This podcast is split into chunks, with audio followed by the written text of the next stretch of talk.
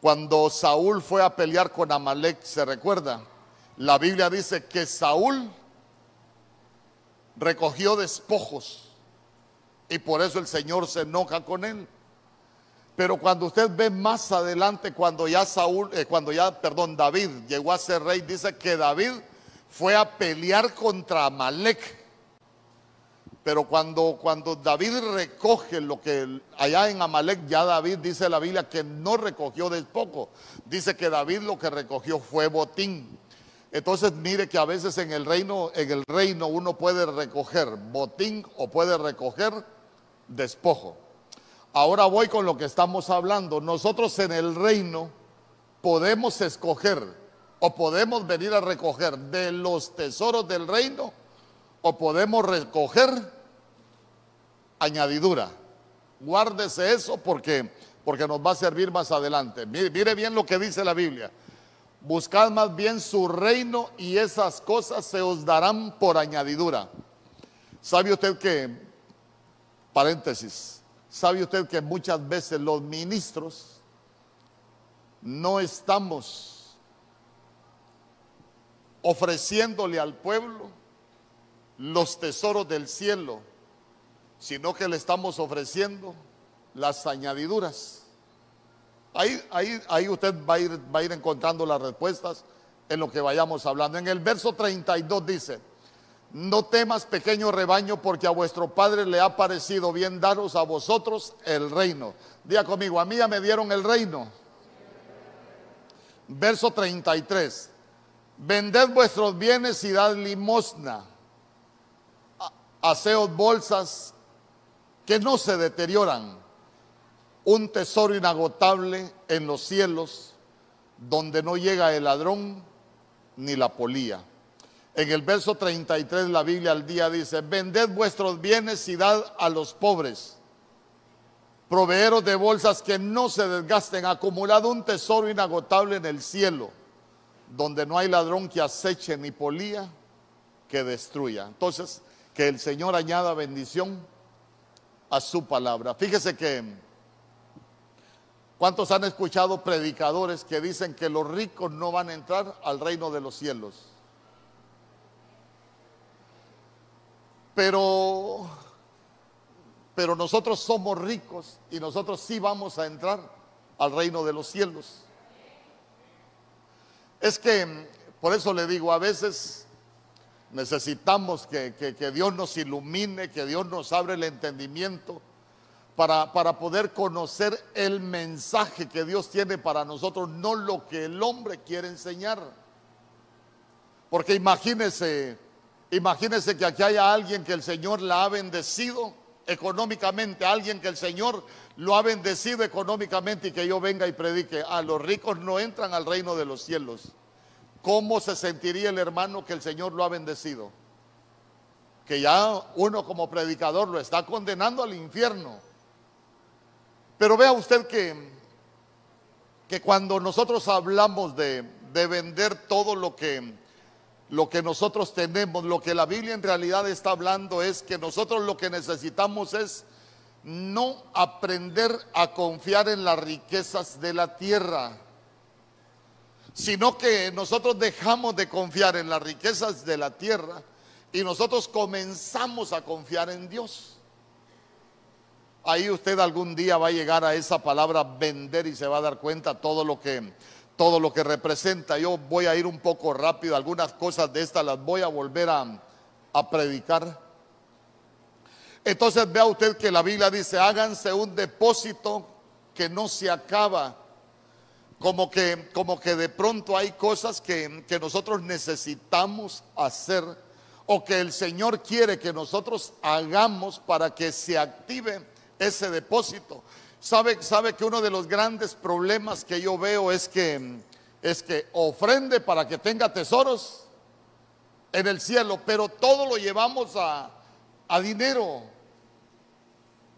Todo lo, todo lo queremos, lo queremos llevar con dinero, queremos activar los tesoros del cielo para nuestra vida, hermano, con dinero. Y usted se va a dar cuenta que, que los tesoros del cielo, lo que menos tienen, es cosas materiales. Yo me recuerdo que platicaba con alguien una vez y, me dijo, fíjese pastor, que a la iglesia donde yo iba, hasta un altar de tierra, un montículo de tierra tenían ahí enfrente. Y le decían a, los hermanos, venga siempre, venga siempre, que así como usted siempre, usted va, así va a cosechar. Y me dice la hermana, estuvimos cualquier cantidad de años y nunca vimos que vino la riqueza.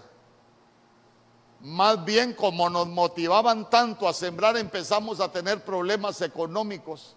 ¿Por qué? Porque nos metieron en la cabeza que trayendo las ofrendas y, traiga su sueldo y va a ver cómo el Señor se lo va a duplicar o se lo va, porque el Señor no se queda con nada. Y al final me dice, Teníamos problemas hasta para pagar la energía, teníamos problemas y sabe qué, hasta el sol de hoy nunca vimos la bendición que nos prometieron. Es que no estaban ofreciendo bendición, estaban ofreciendo añadidura.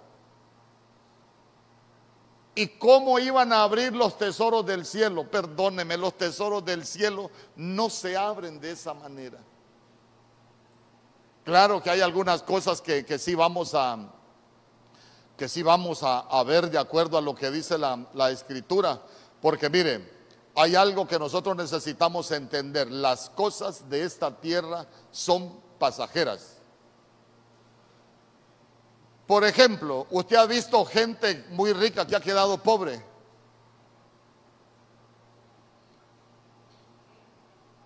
Pero cuando para nosotros se abren los tesoros de los cielos, eso no va a pasar con nosotros.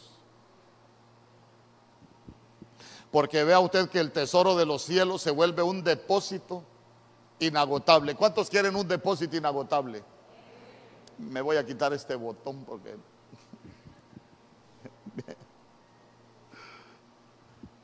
Entonces, fíjese que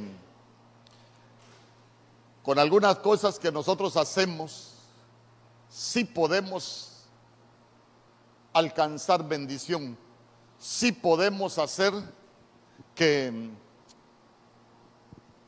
que los tesoros de los cielos se abran. En Marcos capítulo 10, verso 21, por ejemplo, Marcos capítulo, todavía no, no le he hablado de los tesoros del cielo, le voy a enseñar ahorita cómo nosotros podemos abrir los tesoros de los cielos. Entonces Jesús mirándole, le amó y le dijo, una cosa te falta, anda, vende todo lo que tienes y dalo a los pobres y tendrás tesoro en el cielo y ven, sígueme tomando tu cruz. Voy a empezar de atrás para adelante. ¿Para qué se toma la cruz? ¿Para qué tomó la cruz nuestro Señor Jesús? Ah, para morir. Entonces vea usted que nuestro Señor Jesús también digno, que el que no toma su cruz y muere no es digno de él. Entonces vea usted, si nosotros nos vamos a la última frase de ese verso, nosotros, nosotros necesitamos seguirlo, necesitamos tomar la cruz, pero nosotros necesitamos morir. Y vea usted que a donde lo está llevando a morir es a las cosas de la tierra. Y le dice, anda a vender todo lo que tiene y seguime, y seguime. Pero, pero hay algo que, que yo quiero, quiero analizar o quiero, quiero hablar con usted.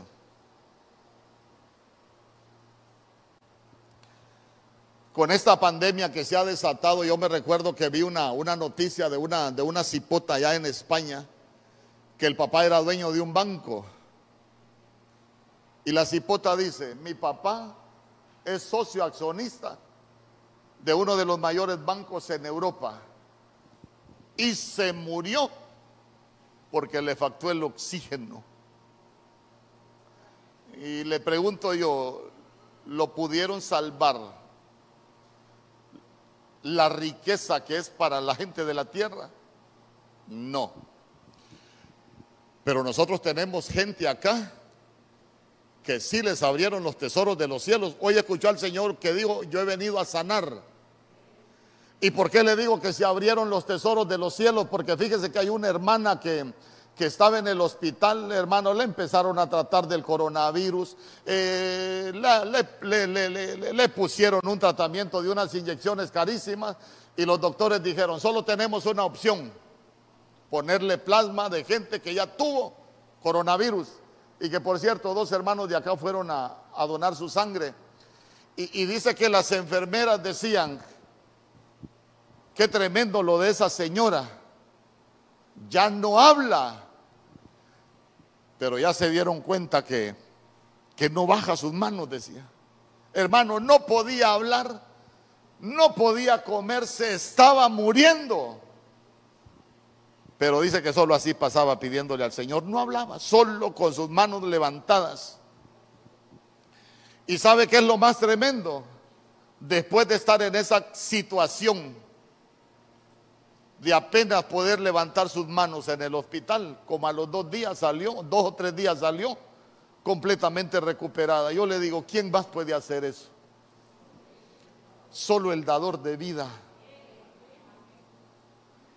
Mire, yo no sé si usted conoce, yo sé que muchos han pasado esa prueba. E, el hermano Luis, por ejemplo, usted lo ve con su bajo. Hermano, el hermano Luis en los inicios de esta pandemia, yo le aseguro que, que oramos y suplicamos, pero solo Dios lo pudo regresar. Hermano, si hay gente que se ha muerto con mucho menor daño. Ahí se va a dar cuenta usted cuando mira a la hermana Paulina.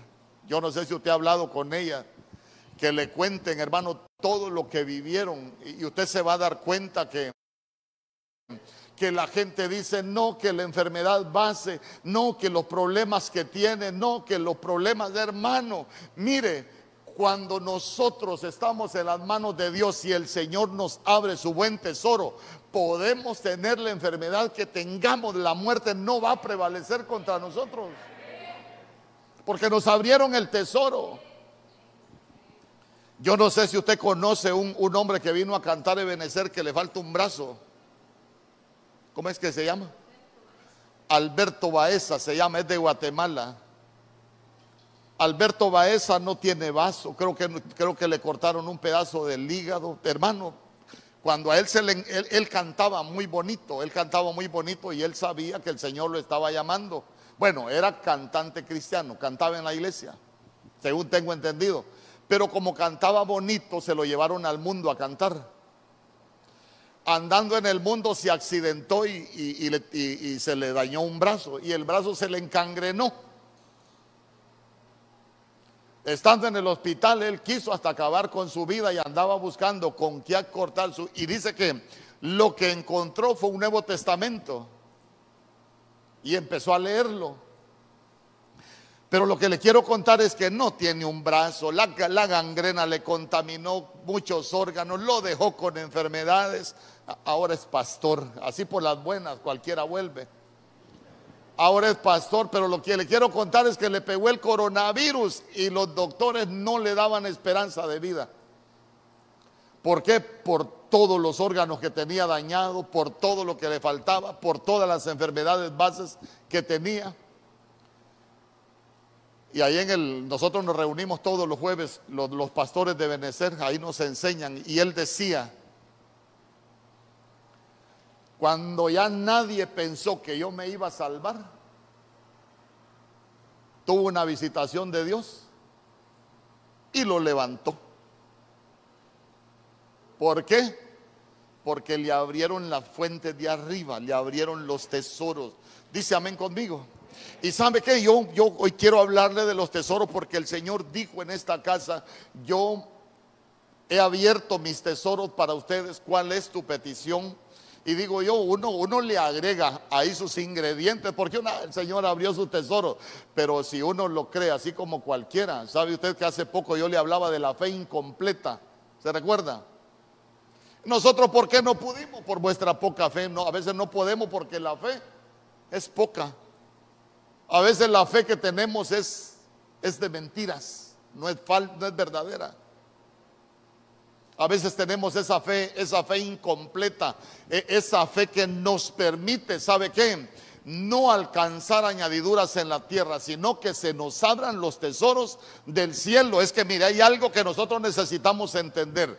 La Biblia dice que el Señor ya nos bendijo con toda bendición en los lugares celestiales. El problema es que muchas veces no tenemos la llave para abrir esa bóveda.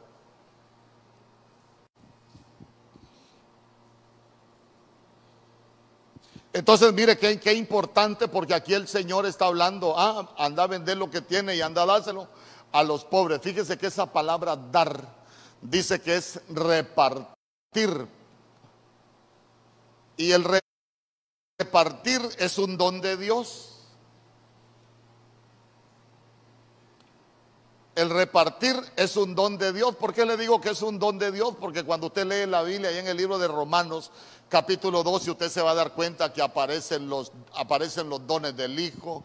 En Efesios capítulo 4 aparecen los domas de, perdón, los dones, los dones del Espíritu. En Efesios 4 aparecen los domas del Hijo. Pero en, en el libro de Romanos capítulo 12 aparecen los dones del Padre y dice que uno de ellos es dar con liberalidad. Mire, si hay algo que tenemos que aprender los cristianos es a dar con liberalidad. El problema es que muchas veces nos cuesta el dar. A veces nos cuesta y a veces lo hacemos de la manera que no es correcta. Usted ha visto, y mire, lástima da, porque usted ha visto que ahora hay cristianos que reparten una provisión de, y, publican 100 fotos con la provisión que regalaron. ¿Los ha visto usted? Entonces lo que la gente anda buscando es el reconocimiento de los hombres. Entonces, como andan buscando el reconocimiento de los hombres, cosas terrenales, entonces quiere decir que la recompensa de ellos no va a venir del cielo ni se están preparando para recibir nada del cielo. ¿Por qué? Porque lo estamos haciendo a nivel tierra. Entonces fíjese que cuando nosotros vemos ese, ese don de repartir, dice que uno aprende a repartir con, con liberalidad, hermano, y, y esa palabra dar con liberalidad es cuando nosotros damos sin esperar nada a cambio.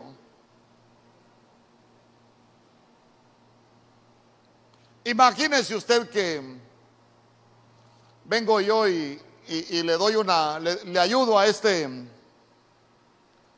a este flaco. Y llego yo donde mi esposa y le digo, mira, ese flaco negro es mal agradecido. Le entregué la ayuda y ni las gracias me dio. Ah, entonces quiere decir que yo estaba esperando que él me reconociera el gesto porque me quedé esperando que él me dijera, ay, gracias pastor, porque qué calidad de hombre es usted, eh, cómo me ayudó, estaba esperando algo de los hombres. No, fíjese que yo he aprendido a hacer lo que, lo que me toque hacer, hermano, para, para, para poder ayudar a alguien. Y yo nunca espero que me digan gracias, pastor, sino que cuando, cuando yo le diga, mire aquí, aquí está tal cosa, que usted diga, gracias, Señor ¿Por qué? Porque a nosotros quien nos ayuda es el Señor, no es el hombre. Amén. Entonces, mire, dar a los pobres, diga conmigo, dar a los pobres. ¿Acaso no dice la Biblia que el que da al pobre? Proverbios capítulo 19, verso 17. Mire usted, le estoy dando las llaves a Jehová presta el que da al pobre, y el bien que ha hecho se lo volverá a pagar. Ay, hermano. Imagínese usted ayudando a un pobre. Ojo, ojo, ojo. No es que le estoy diciendo yo, hermano, váyase por las calles y reparta todo su sueldo y diga yo le estoy prestando a Jehová. Las cosas en el reino hay que aprender a hacerlas con discernimiento. Porque hay, hay pobres que el Señor los tiene pobres. Es más, hay algunos que pasan unas pruebas porque el Señor los mete a ese nivel de prueba. Fíjese que yo una vez estaba, comenzaba yo en el Evangelio, pero servíamos en un equipo donde, donde un hombre que de los que sí uno reconoce como profetas la forma en que habla, eh, cómo se cumple lo que esos hombres dicen. Y una vez estábamos hablando de alguien. Entonces eh, vine yo y, y dije, así como el pastor de tal lugar que, que es humilde. Y me dijo el, me dijo el profeta, no confundas lo que es ser humilde con ser pobre. Hay gente pobre que está llena de soberbia. Lo único que tienen es soberbia. Y sabe usted que hasta la humildad de uno puede ser falsa. Le voy a contar. Una vez el Señor me dijo que, que, atendiéramos a una persona. Yo me acuerdo que la hermana Claudia nos ayudaba ahí. Y, y el Señor me dijo, que le dije que ayudáramos a alguien. Y yo me recuerdo que aquella persona cuando se le, cuando se le quiso ayudar, ¿sabe qué dijo? Yo no tengo necesidad que nadie me ande regalando nada, me dijo. Bueno, dije yo. ¿Y sabe qué es lo más tremendo? La próxima vez que nos vimos, ¿sabe qué me dijo?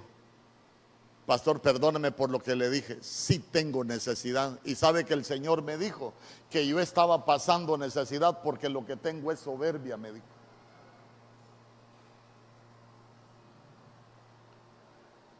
Entonces, entonces vea usted que se lo, se lo quiero enseñar para que hoy solo vamos a tener un culto. Usted me, va a aguantar esta mañana. No, no me va a aguantar. Quiero, quiero que aprendamos, porque si el Señor dijo que va a abrir su tesoro, entonces vea usted que, que nosotros necesitamos tener las herramientas y, nosotros necesitamos creer también. Entonces, a veces, hermano, a veces uno tiene una, una mala percepción. Yo he tratado de irle enseñando algunos términos bíblicos para que nosotros vayamos entendiendo el mensaje. Entonces vea, cuando nosotros hablamos de prestar, el que presta al Señor es porque da al pobre. Fíjese que me gustaba mucho que esa palabra prestar, lo que significa es unirse. Nosotros le prestamos al Señor, voy, nosotros cuando le damos al pobre, nosotros nos estamos uniendo al Señor.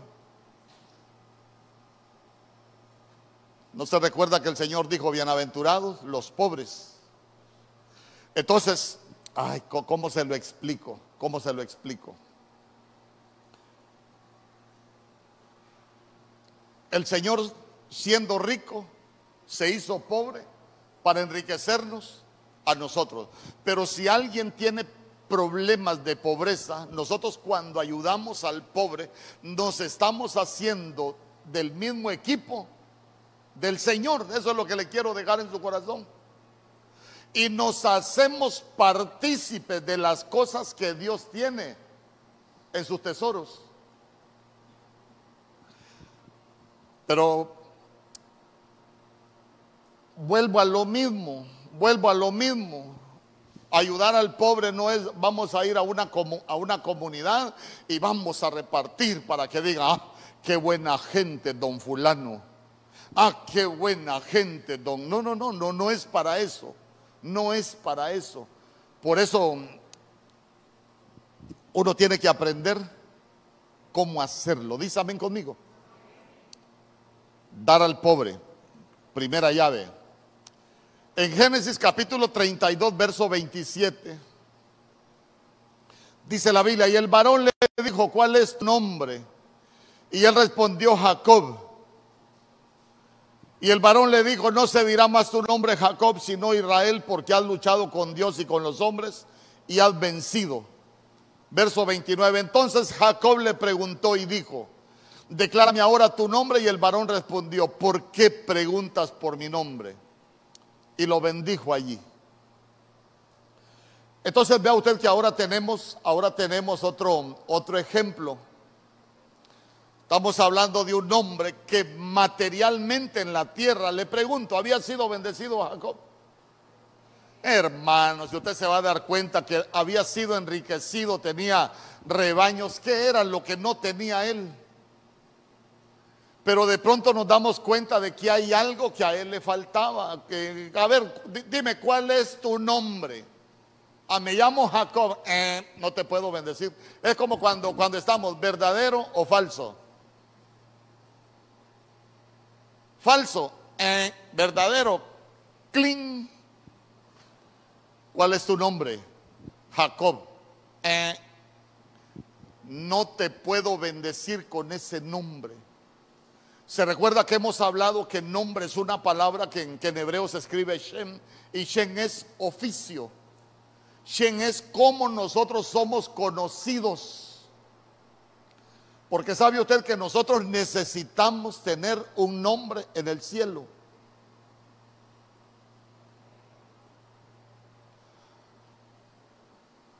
A Nicodemo le dijeron, te es necesario nacer de nuevo. Te es necesario ser nueva criatura. ¿Qué es lo primero que le damos a las nuevas criaturas en la tierra? ¿Ah? Un nombre. ¿Sabes qué? Con ese nombre no te puedo bendecir, te lo voy a cambiar. Ya no te vas a llamar Jacob, sino que ahora te vas a llamar Israel. ¿Por qué? Porque Jacob lo que significa es burlador, lo que significa es engañador, hermano, y nosotros nosotros de una u otra manera venimos con la genética de Jacob, porque nosotros somos el Jacob, pero que nos convertimos en Israel, porque hoy somos el Israel de Dios, somos el pueblo de Dios. Dice amén conmigo. Entonces vea usted que nosotros éramos Jacob. Ahora yo le pregunto, ¿qué hacía usted como Jacob?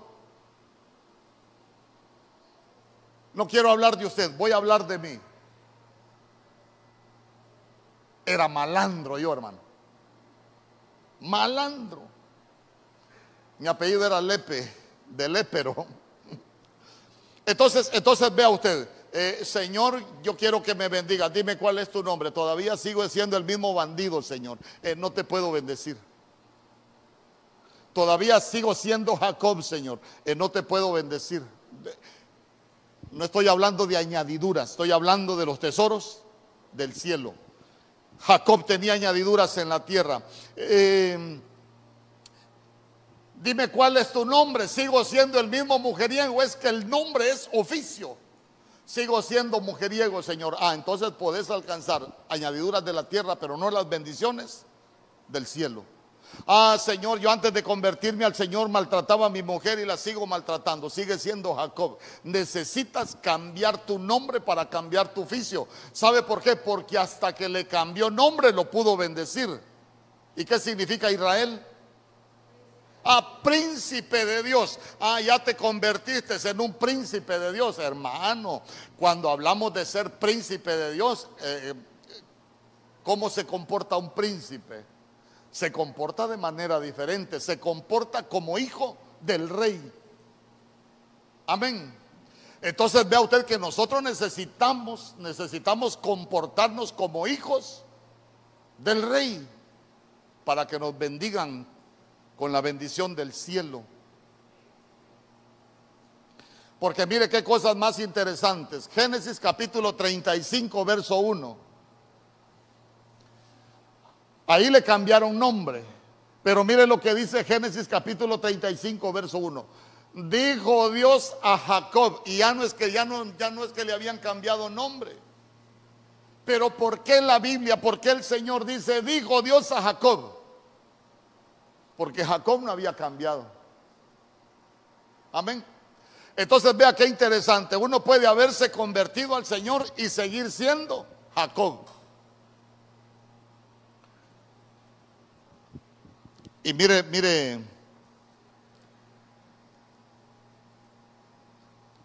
mire usted, dijo Dios a Jacob, levántate y sube a Betel, día conmigo, sube a Betel. Betel es casa de Dios. Y mire a dónde lo envió, a la casa de Dios. Por eso usted cuando aquellos dicen, ya no es necesario congregarse, ya no es necesario ir, ya no es necesario servir, ya no es necesario, ya no es necesario, ya no es necesario. No, para nosotros es importante entender la Biblia. ¿Por qué? Porque, porque en el libro de, de Isaías la Biblia dice que el Señor muestra el fin desde el principio. Y mire, levántate y sube a Betel y quédate ahí. No le dijo, anda cuando querrás. En la casa del Señor uno necesita permanecer. Y quédate ahí y haz ahí un altar. Diga conmigo, tenemos que hacer un altar. Al Dios que te apareció cuando huías de tu hermano Esaú. Entonces vea usted que, vuelvo, en el 32 le cambian nombre, porque nace de nuevo, pero después el Señor lo vuelve a llamar Jacob. ¿Por qué? Porque él no cambió. Y hay tantas cosas que podríamos hablar, pero quiero adelantarme al verso 9. Génesis capítulo 35, verso 9. Ahí le habló el Señor a Jacob y miren lo que dice el verso 9. Apareció otra vez Dios a Jacob cuando había vuelto de Padán Aram y le bendijo. Verso 10. Y le dijo Dios, tu nombre es Jacob. Como quien dice, te está costando quitarte ese nombre. Tu nombre es Jacob. No se llamará más tu nombre Jacob, sino Israel será tu nombre. Y llamó su nombre Israel. Ah, entonces usted se va a dar cuenta que aquí está otra vez el Señor nombre, todavía sigue siendo Jacob, pero ¿sabes qué? Yo no quiero que siga siendo Jacob, yo quiero que seas Israel, porque con ese nombre es que yo te voy a dar las bendiciones del cielo. Ah, entonces cuando ya le dice el Señor, ah, ahora te vas a llamar Israel, leas el capítulo 35. Entonces el Señor le dijo, una nación y un, conjunto de naciones procederán de ti. Y sabes qué, reyes van a salir de tus lomos. Pero antes no le dijo que iban a salir reyes de sus lomos.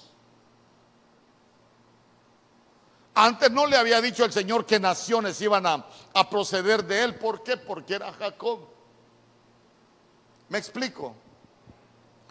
Entonces, tenemos que cambiar de oficio, tenemos que cambiar de nombre.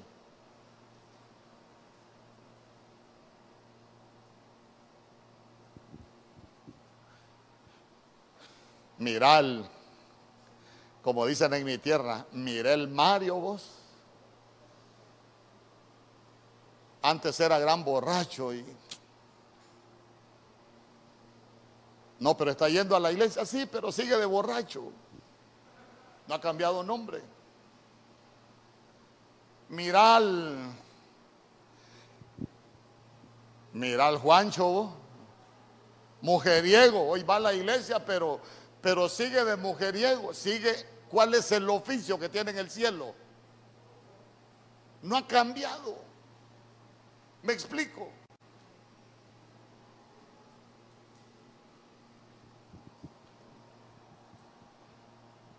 Tenemos que cambiar de oficio. Dice amén conmigo.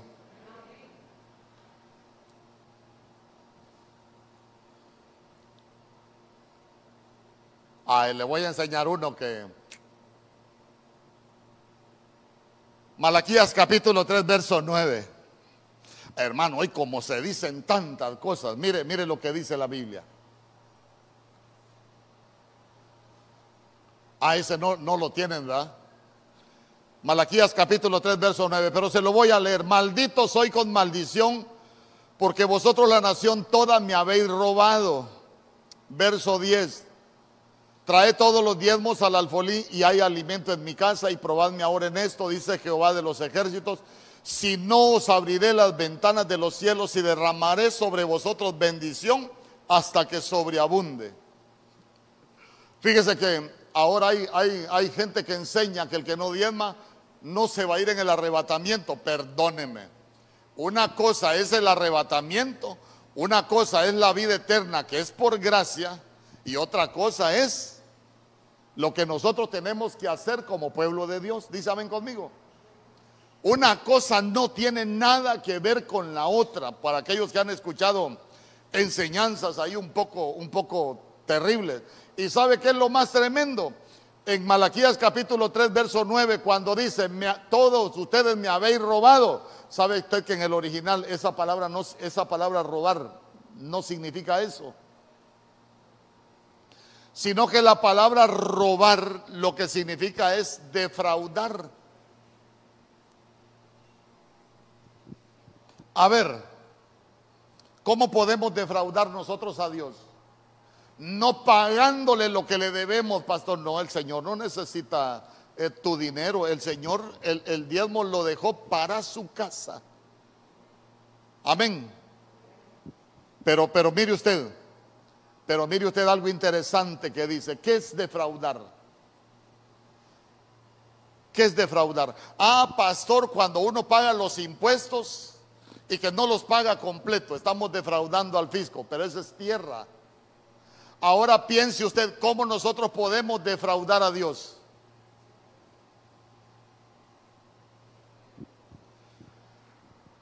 Se lo voy a plantear de padre a hijo. ¿Cómo lo defraudan los hijos a uno? ¿Ah? Cuando no se comportan como uno espera que se comporten.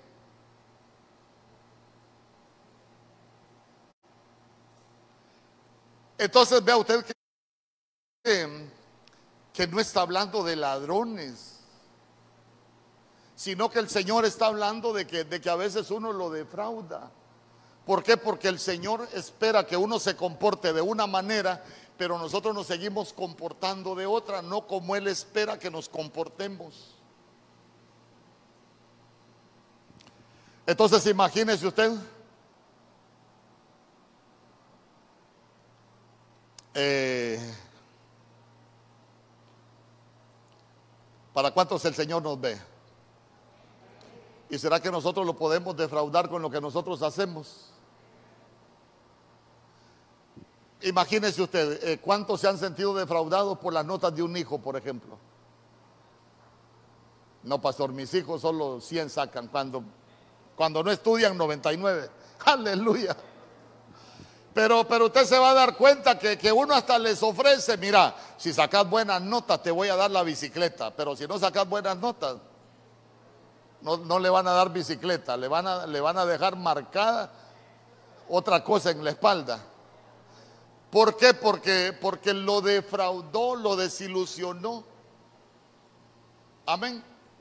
Entonces, mire usted, si hay algo que nosotros necesitamos hacer es no desilusionar al Señor, que el Señor esté contento con nosotros. Y, ya vieron a, ya vieron a mi siervo, ya vieron a mi sierva, cómo sirve, cómo se comporta. Qué bonito que el Señor no se sienta defraudado. A, este le voy a dar lo que me pida. Usted se ha fijado que cuando los hijos se portan bien, uno les da lo que ellos quieren. Y cuando no se portan bien, no le damos lo que ellos quieren, sino que le damos lo que nosotros queremos. Entonces voy a avanzar. Mateo capítulo 19, verso 14. Quiero que lo busque. Mateo capítulo 19, verso 14.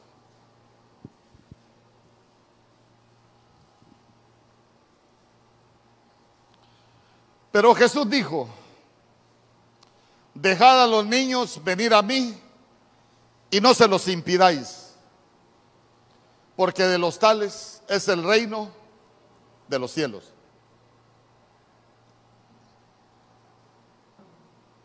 Dejad a los niños venir a mí y no se los impidáis porque de los tales es el reino de los cielos. Ah, entonces,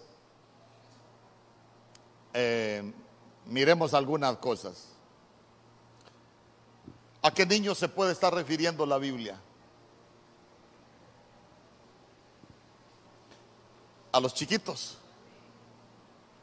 ¿Se ha fijado que siempre que hablamos de los niños, la mayoría de veces nosotros pensamos que se está refiriendo al niño en estatura? Pero yo le pregunto, ¿qué podemos nosotros rescatar de un niño? ¿O qué nos puede enseñar un niño? Ah, por ejemplo, un niño tiene pureza. Ah, dejan que los niños vengan a mí. No, no se los impidan. El niño tiene pureza. Eh, el niño aprende a confiar en su papá. Que su papá le provee, que su papá lo cuida. El niño siempre depende de sus padres. Amén. ¿Qué otra cosa tiene el niño? Inocencia. ¿Qué otra cosa tiene el niño? Eh, por ejemplo, si hay algo que nos afecta a nosotros los grandes, sabe que muchas veces es nuestros pensamientos. Mire,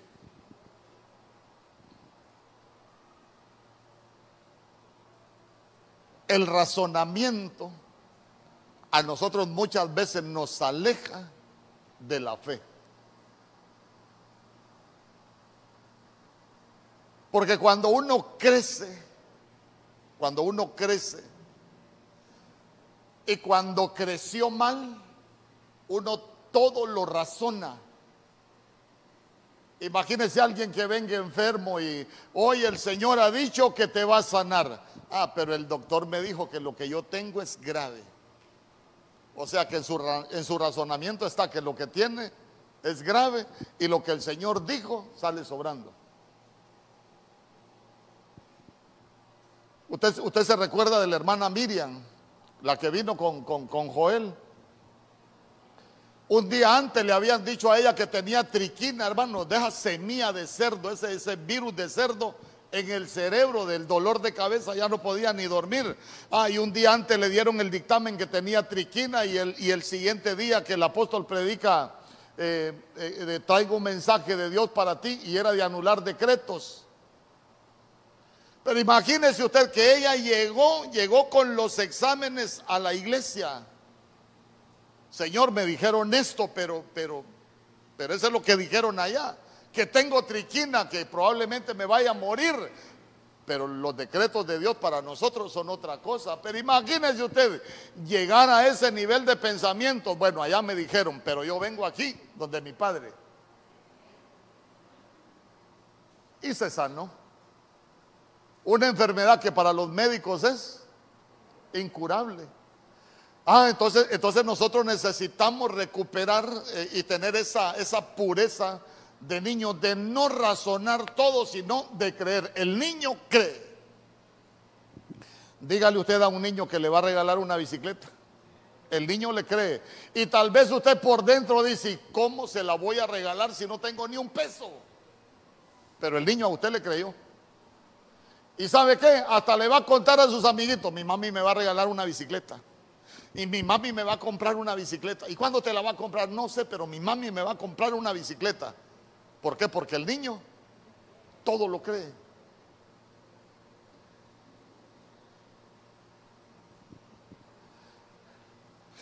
¿A cuánto les ha costado creer? ¿Verdad que a veces nos ha costado creer? Es que nosotros hablamos de Abraham, el padre de la fe, y todo lo que somos de la fe, somos hijos de Abraham. Pero yo se le he dicho, el Señor le dijo a Abraham, eh, Abraham dice que lo sacó sal fuera, si puedes contar las estrellas, así será tu descendencia. Hermano, pero el Señor lo sacó a contar estrellas. Cuando usted lee todo el capítulo de Génesis 15, se va a dar cuenta que el Señor lo sacó a contar estrellas de día. En segunda de Samuel, yo no sé si es capítulo 5 o capítulo 6, allá por el verso 24. que el Señor le dijo a David, Señor, ¿puedo ir a pelear con los filisteos? Y el Señor le dijo, no, ¿sabes cuándo vas a ir? Cuando oigas como ruido de caballos sobre las copas de las balsameras, entonces vas a ir a pelear. Y la Biblia dice que David fue e hizo como el Señor le dijo. Dígame usted, escuchar el galope de un caballo sobre la copa de un árbol, ¿quién lo puede escuchar?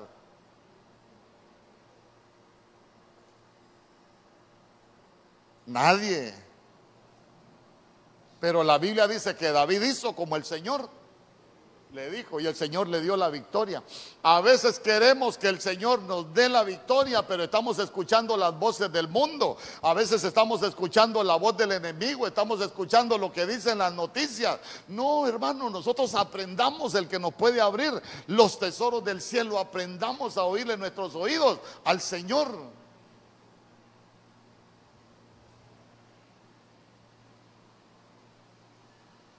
Hermano, ¿y por qué no va a la iglesia? Hay coronavirus en la iglesia, pastor.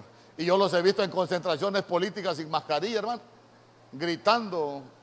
Yo no sé si viva Joco fuera Joco, pero ahí andan. Y uno dice, bueno, ¿y cómo es que a la iglesia no van? Ah, porque están confiando más en los hombres y no en el Señor. Entonces mire usted que, que hay algo, hay algo que, que, que para que se abran los tesoros hay que ser como niños. ¿Sabe qué? Olvídese del razonamiento. Si Dios lo dice, Dios lo va a hacer. Hermano, sabe que la Biblia, por eso es que la Biblia dice que sin fe es imposible agradar a Dios cuando nosotros somos un pueblo que creemos. Hermano, no importan los gigantes, no importan las ciudades amuralladas, no importan qué tan fuertes sean los enemigos. ¿Sabe qué? Cuando nosotros creemos lo que Dios puede hacer, Dios nos va a dar lo que Él tiene para nosotros. Por eso es que usted se va a dar cuenta que la Biblia dice, solo Josué y Caleb tenían un espíritu diferente. ¿Por qué? Porque ellos decían, no hombre, si Dios nos dio la promesa, Dios lo va a hacer. Fíjese que cuando nosotros llegamos al Señor, yo le he contado, llegamos hechos pedazos. Yo por eso sé que tenemos un Dios que restaura. Mi esposa ya no estaba en la casa, se había ido, no me aguantaba, era ordinario así como era usted antes, antes. Y se fue de la casa. Y nuestra casa quedó, solo polvo había, ni mueble, no había nada en la casa, era una casa abandonada, solo un borracho había en esa casa, que era yo. Cuando nos convertimos al Señor, después de tener carros nuevos en el garaje, lo único que tenía era un conejo.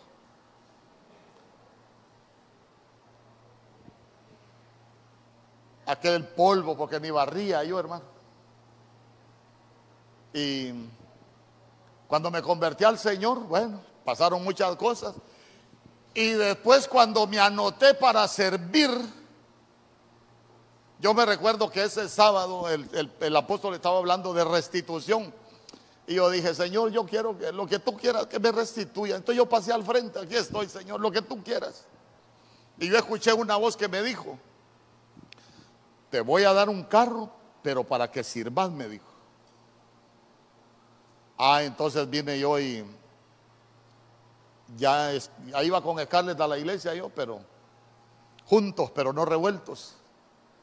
Y le digo yo, mira, no sé si estoy quedando loco, pero escuché una voz que me dijo, te voy a dar un carro para que me sirvas.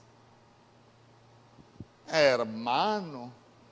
¿Sabe cuántas cuotas tenía trazadas de la casa yo? 19 cuotas. Si no me la habían quitado, no nos habían quitado la casa porque el Señor es grande.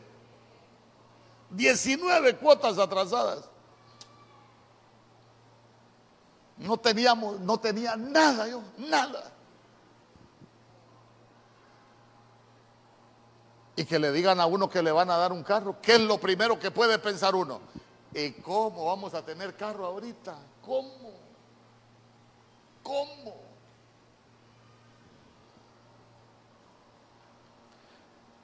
¿Alguna vez le ha pasado usted que ha escuchado una palabra y usted empieza a pensar?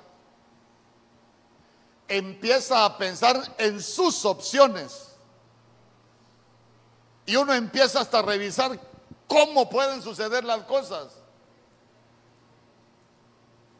Pero yo me recuerdo que yo le dije a mi esposa, si estoy loco yo no sé, pero si Dios me dijo que, que me va a dar un carro, nosotros no podemos, pero Dios sí puede, le dije yo.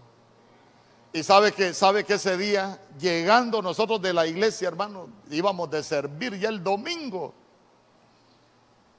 Se paró mi suegra en el, en el portón de la, de la casa y,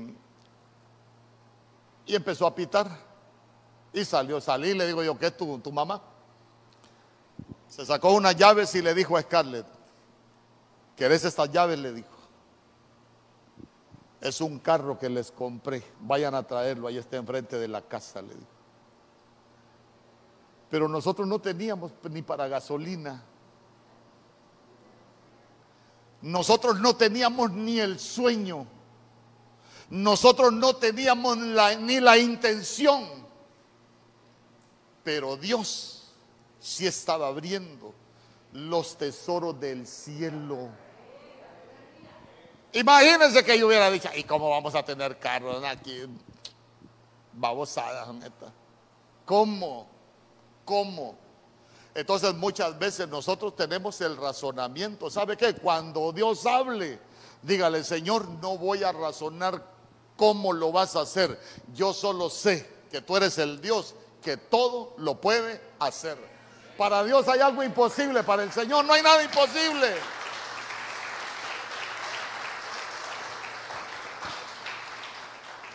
Mire, yo, yo le he contado, a mí me gusta estudiar de noche.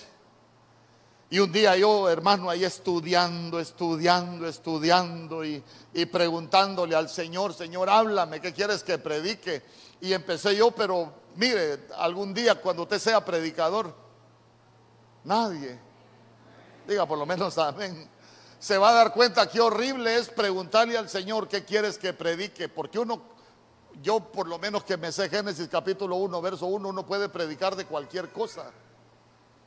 Pero en esto no se trata de predicar de cualquier cosa, sino lo que Dios quiere que uno predique. Yo preguntándole, Señor, ¿qué quieres que predique? Y a veces Cabo me manda a las 7 de la mañana, mándeme el tema, no lo tengo, todavía ahí voy a, a ver que Dios hable. Y sabe que no le mandé el tema yo. Como a las 6 de la mañana se lo mandé. El detalle es que me acosté un ratito, yo me acuesto 15 minutos y me levanto así como usted me ve. Me acosté un ratito, me levanté, ah, me metí al baño y escuché una voz que me dijo, hoy no vas a predicar de eso, solo quiero que preguntes quién tiene una petición que nadie se la puede resolver, pero que yo sí lo puedo hacer. Ah, entonces dije yo, ¿quiénes le dijeron, le preguntó al Señor, ¿cuál es tu petición? Ah, Moisés tuvo una petición, Esther tuvo una petición y empieza uno a, a fluir quienes presentaron una petición. Y yo me recuerdo que ese día yo dije algo. ¿Quién tiene alguna enfermedad que los médicos te han dicho que vas a vivir con esa enfermedad, pero que tienes la convicción de que Dios te puede sanar? Porque Dios me dijo, ¿cuál es tu petición? Solo pregúntales cuál es la petición y yo la voy a responder, hermano. Yo me recuerdo que yo le dije, escriba su petición, tráigala, yo ni las voy a leer pero cuando yo agarré las peticiones ahí en mi casa, vi que empezaron a salir unas pastillas. ¿Y sabe qué es lo más tremendo? Eran pastillas para el corazón. Y, y abrí yo aquel poco de pastillas, eran como siete o seis pastillas diferentes y yo solo le dije al Señor, Señor, nos metimos a un lío. Porque hay que hay alguien que te ha creído yo prediqué lo que tú me hablaste, yo estoy seguro que tú me hablaste, yo lo prediqué, pero esta persona tiene un problema en el corazón. Sabe que el siguiente día esa persona, ella quedó con, con posclancia. Después de ese día fue al médico, se hizo el examen y ¿sabe qué? Ya no tenía presión alta. Y cuando le revisaron el corazón, el corazón ya lo tenía normal. ¿Quiere que le diga el nombre? El hermana Ingrid. No me dijo que le dijera, pero yo se lo quiero contar porque hoy viene chismoso.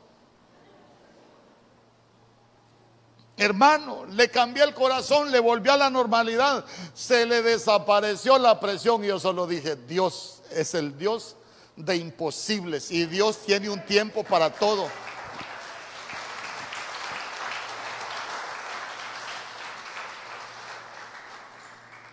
Entonces, mire, lo que nosotros necesitamos es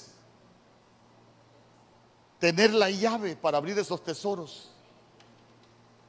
Porque mire, no piense usted que los tesoros del cielo solo son cosas materiales. Entonces, vamos. Deuteronomio capítulo 28, verso 12.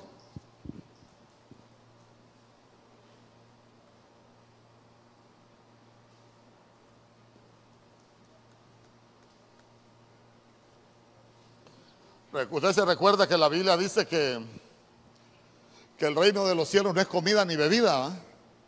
O sea que la Biblia no está hablando que el reino de los cielos es cosas materiales.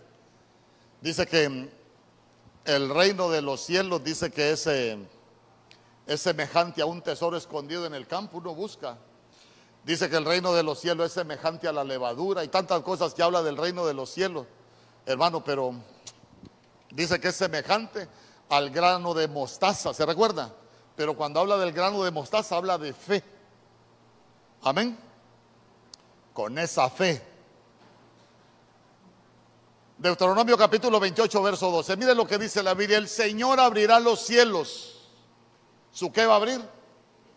Su generoso tesoro y te va a mandar dinero. ¿Cuántos dicen amén? No diga amén, mejor lea la Biblia. El Señor abrirá los cielos, su generoso tesoro, para derramar a su debido tiempo la lluvia sobre la tierra y para bendecir todo el trabajo de tus manos. Tú les prestarás a muchas naciones, pero no tomarás prestado. Ah, entonces, ¿cuál es el primer buen tesoro que aparece, que, que le quiero hablar? ¿Ah?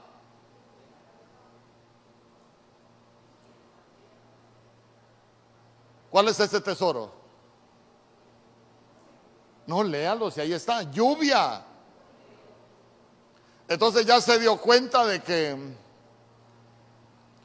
el Señor abre el tesoro, abre, abre los cielos, abre su generoso tesoro.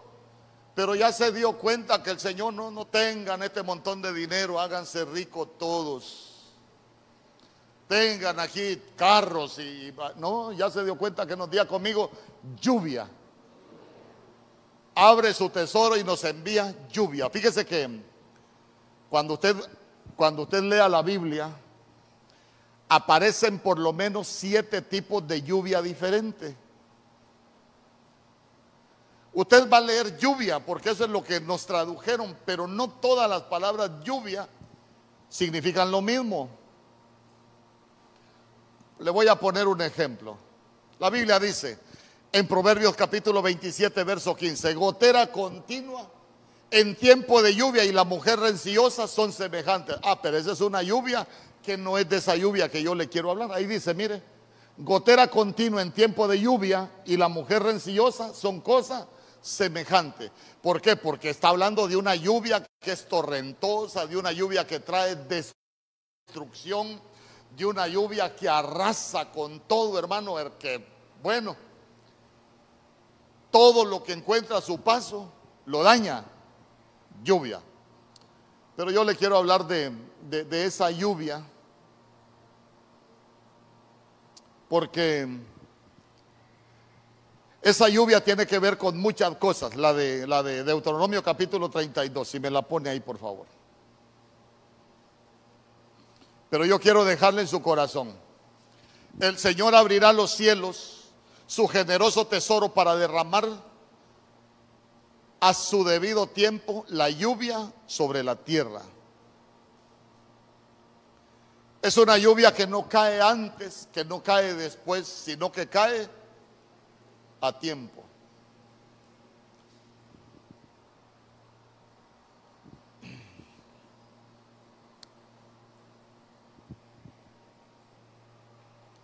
Cuando, cuando usted estudie esa palabra lluvia, se va a dar cuenta que está relacionada a algo que en la Biblia se conoce como la lluvia temprana y la lluvia tardía. Lluvia temprana y lluvia tardía. La lluvia temprana es una lluvia que, en el hebreo se escribe more y está relacionada con, con la enseñanza. Entonces el Señor, cuando está hablando de lluvia temprana, de ese tesoro, está hablando de enseñanza. ¿Por qué? Porque la enseñanza es lo que, la que nos da conocimiento. Y el conocimiento es lo que a nosotros nos hace ¿Qué provoca el conocimiento en nosotros? Nos hace libres. ¿Acaso no dice la Biblia, mi pueblo es llevado cautivo por falta de conocimiento? Entonces vea usted que con esa lluvia lo que el Señor quita es la cautividad. ¿Por qué? Porque la Biblia dice que uno se vuelve esclavo de aquello que lo conquista nos conquistaron las cosas de la tierra, nos volvemos esclavos de las cosas de la tierra. Pero si nos conquista el Señor, nos volvemos esclavos del Señor.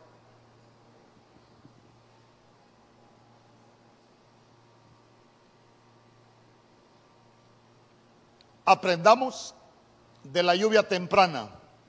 ¿Para qué sirve la lluvia temprana? Piense, piense, ¿cuántos han sembrado algo alguna vez? La hermana Alma le gusta sembrar arbolitos. Antes de sembrar un arbolito, usted a la tierra le echa agua. ¿Para qué le echa agua a la tierra? Para que le provea humedad al arbolito y no se seque. Y otra cosa, el agua es para ablandar la tierra. Usted escuchó que el Señor dijo hoy que, que algunos tenían dureza en el corazón. ¿Lo escuchó? ¿Por qué tienen dureza en el corazón? Ah, porque no les ha caído el agua de la lluvia temprana. Entonces vea usted, ¿cuándo, cuándo, cuándo se nota que uno tiene un corazón duro? Cuando a uno le cuesta cambiar. Cuando a uno le cuesta cambiar. Usted ha visto que cuando la tierra está dura, usted la moja y el agua no penetra. Lo mismo es en lo espiritual cuando alguien está endurecido. Puede escuchar los mensajes que escucha, pero no cambia porque está endurecido.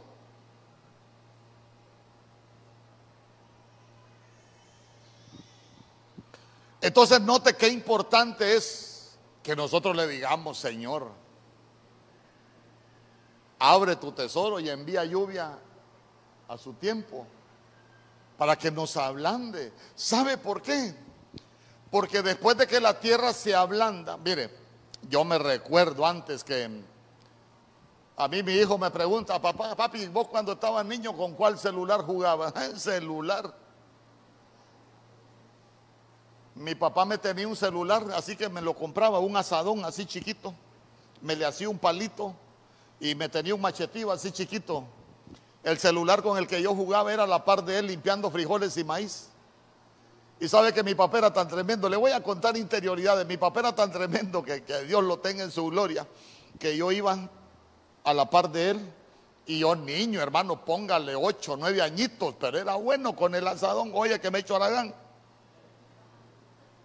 Eh, ahí iba yo con el asadón. Y cuando yo doblaba una mata de maíz, solo agarraba el asadón de él y me daba en la cabeza así, paz. Esa mata no se maltrata porque esa mata te va a dar de comer, me decía. Entonces yo aprendí a cuidar las matas porque las matas me iban a dar de comer. Limpiábamos frijoles y, hermano, con aquel cuidadito, golpeaba una mata de frijoles, pan el asadón. Esa mata de frijoles es la que te va a dar el sustento. Había que cuidar el sustento. Y así me enseñaron a mí. Por eso no se moleste cuando yo le digo, cuide, y cuando yo le reclamo públicamente, cuide, así me criaron. ¿Cuántos han ido a, mi casa? En la mesa del comedor de mi casa nadie juega, porque no se raya, porque la mesa es para comer. Así me criaron. Entonces fíjese que que vea usted que antes, yo me recuerdo que, que decían, ya viene, ¿en qué día es que llovía en mayo? Que no fallaba. El día de la cruz, ¿va? ¿Ah? Hay un día en mayo, a principios, que no fallaba la lluvia antes. 3 de mayo, sí, no, no, estoy, yo quiero enseñarle, ya olvídese de esas cosas. El 3 de mayo yo me recuerdo que nosotros, hermanos, el 1 y el 2 de mayo estábamos sembrando maíz, esperando la lluvia para que germinaran la semilla. Ahora véalo en lo espiritual. La tierra primero se trabaja, se siembra la semilla, pero tiene que venir la lluvia. ¿Qué semilla le quiero sembrar yo hoy en su corazón? La semilla de la fe. La semilla de la fe. Y que el Señor abra su buen tesoro y que mande esa lluvia para que esa semilla pueda germinar. Porque cuando germina la fe en nosotros y crece, nosotros vamos a alcanzar grandes cosas en Dios. ¿Acaso no ha leído usted de la semilla de mostaza? Ajá, pero imagínese usted, si no le cae la lluvia, ¿cómo va a germinar la, la semilla de mostaza? Es que todo tiene una enseñanza. Entonces le cae la lluvia, la semilla crece, se hace grande, hermano. Si tuviera fe como un granito de mostaza, pero ¿en qué se convirtió el granito de mostaza? En un árbol frondoso. Entonces vea usted que esa lluvia es necesario para que esa semilla de la fe, hermano, esa semilla que ha sido plantada por medio de la palabra crezca y que nosotros lleguemos a ser hombres y mujeres de fe. ¿Sabe qué? Lea los héroes de la fe. Por la fe conquistaron reino. Por la fe, ¿qué fue lo que no hicieron por la fe? ¿Y nosotros qué hemos hecho por la fe? O por medio de la fe. A veces nos damos cuenta que muy pocas cosas hemos alcanzado por la fe.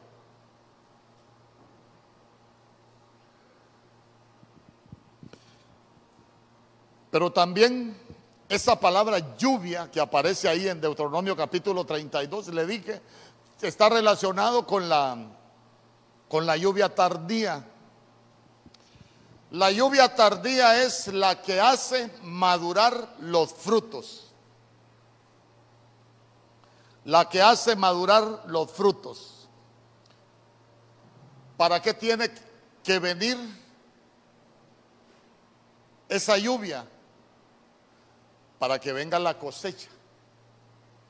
Imagínese usted, hace tantos años es sembrada la semilla, ya suponemos o vamos a, a suponer que vino la lluvia temprana sobre su vida, germinó, empezamos a creer, ya creemos en el Señor, creemos muchas cosas, pero de pronto todavía no hay frutos buenos en nosotros. Quiere decir que no nos ha caído la lluvia tardía. ¿Por qué? Porque la lluvia tardía hace madurar los frutos y cuando los frutos maduran van a ser de beneficio para los demás. Sabe que cuando ya, cuando ya, cuando ya hemos recibido de ese tesoro la lluvia tardía, es cuando la gente va a decir, ¿te acordás cómo eres el muchacho de malcriado con su mamá? Y ya lo viste ahora que va a la iglesia, qué bonito. Ya te diste cuenta cómo era don fulano antes, terrible, cómo era, te acordás cómo andaba en las calles, pero ya lo viste ahora, ahora solo iglesia dice, ya te diste cuenta que canta, ya te diste cuenta que sirve, ya te diste cuenta que él está haciendo las cosas diferentes, ¿sabe por qué? Porque ya recibió la lluvia tardía del tesoro del cielo y ya maduró los frutos y sabe, sabe quiénes son los primeros que se comen los frutos buenos que uno da, tu familia. Usted puede engañar al predicador, puede engañar a los hermanos, pero a la familia uno no la engaña. Entonces, mire, decirle, Señor, yo quiero que mis frutos maduren, que mis frutos sean buenos. Pero ya se dio cuenta que una, una lluvia, está hablando el Señor, que es su tesoro. Ah, porque los frutos buenos a nosotros nos llevan a agradar al Señor. Amén.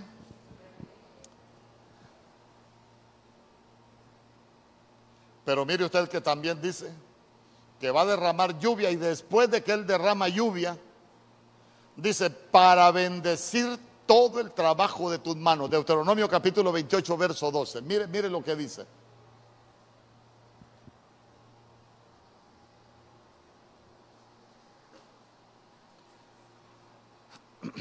Deuteronomio capítulo 28, verso 12.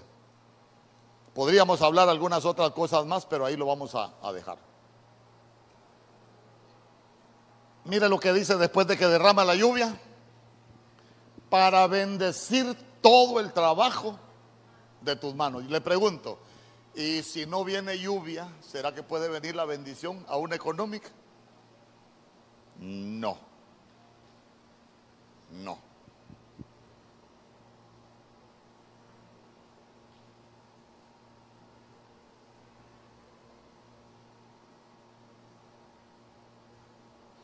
Números capítulo 20, verso 6. Números capítulo 20, verso 6. Yo le voy a leer la, la Biblia Félix Torres Amat y mire lo que dice. Con esto, Moisés y Aarón separándose de la gente y entrando en el tabernáculo de la alianza, se postraron contra el suelo y clamaron al Señor y dijeron, oh Señor nuestro Dios escucha los clamores de este pueblo y ábreles tu tesoro. Ábreles tu tesoro. ¿Y cuál era el tesoro que estaban pidiendo que se abriera? Una fuente de agua viva. A fin de que sea apagada su sed, cesen de murmurar. En esto apareció la gloria del Señor sobre ellos. Día conmigo, un tesoro del cielo es la fuente de agua viva. ¿Quién es la fuente de agua viva para nosotros? Ajá, Cristo. Por Cristo somos más que vencedores. Por Cristo somos la generación de conquista. Por Cristo somos la generación de primogénitos con una doble con una doble porción. Por Cristo hay salvación. Por Cristo fueron anulados todas las actas de decretos que nos eran contrarias. Por Cristo fueron avergonzados todos nuestros enemigos. Dice amén conmigo.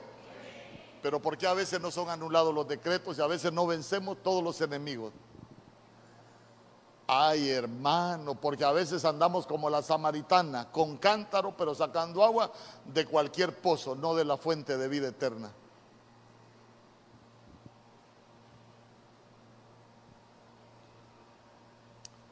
Voy rápido, por cuestión del tiempo. Proverbios capítulo 2, verso 4.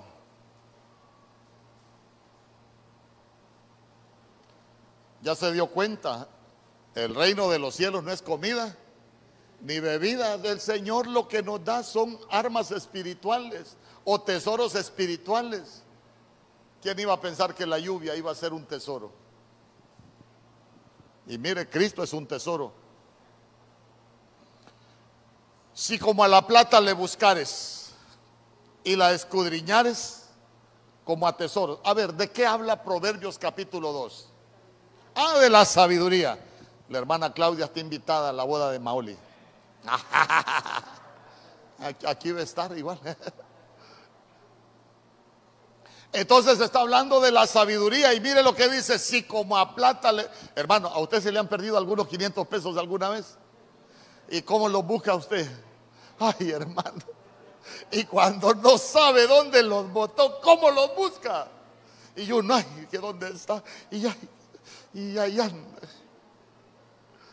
Y yo le pregunto, ¿buscaremos la sabiduría de Dios de la misma manera? Y, y mire qué tremendo, y la escudriñar es como a tesoro. Entonces vea usted que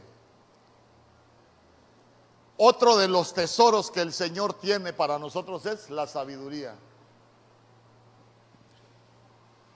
Usted ha sufrido, ¿quiénes han sufrido por tomar malas decisiones? Creo que muchos hemos sufrido alguna vez por tomar malas decisiones. ¿Sabe por qué? Porque no lo hicimos con el tesoro de la sabiduría. Porque hay, voy a hablar de dos sabidurías. También en la Biblia, en el Antiguo Testamento, por lo menos hay siete sabidurías. Pero en el Nuevo Testamento usted se recuerda que aparecen dos tipos de sabiduría. La sabiduría de la tierra y la sabiduría de lo alto. ¿Por qué hay una sabiduría de la tierra? Porque esa es la que nosotros aprendemos acá. Pero hay una sabiduría de lo alto. ¿Por qué es la sabiduría de lo alto? Porque es la que Dios tiene para nosotros. Se recuerda a Besaleel, le dieron de la sabiduría de lo alto. ¿Qué sabiduría le dieron a Salomón? A, ver, Salomón, ahorita que vas a reinar, ¿qué es lo que querés? ¿Se, ¿Se, recuerda lo que le dijo Salomón al Señor? Ay, Señor, yo lo que quiero es que me des un corazón entendido, un corazón con sabiduría.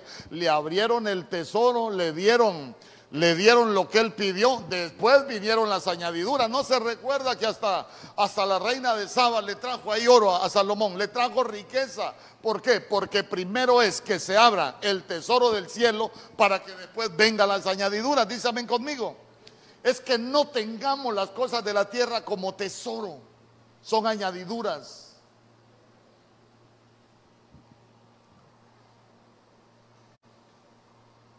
Entonces, mire.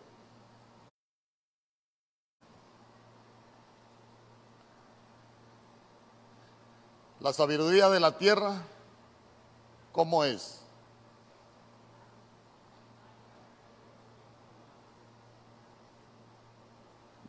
La sabiduría de la tierra, en primer lugar, dice que es animal. Tomamos decisiones con el animalito que llevamos dentro.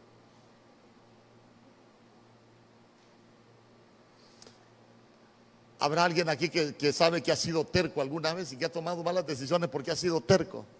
Ay, yo, yo también era igual, hermano. Era burro yo.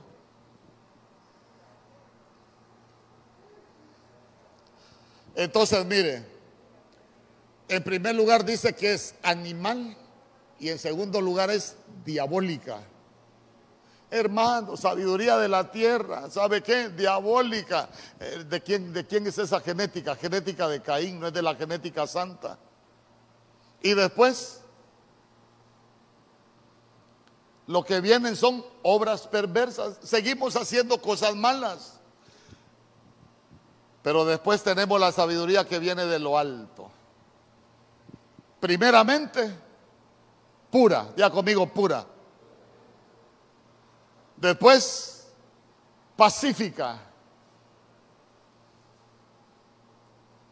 Sabe que cuando habla de esa, de esa sabiduría que es pacífica, dice que es apacible, también es paz, donde hay paz hay unidad y esa palabra pacífica también significa prosperidad.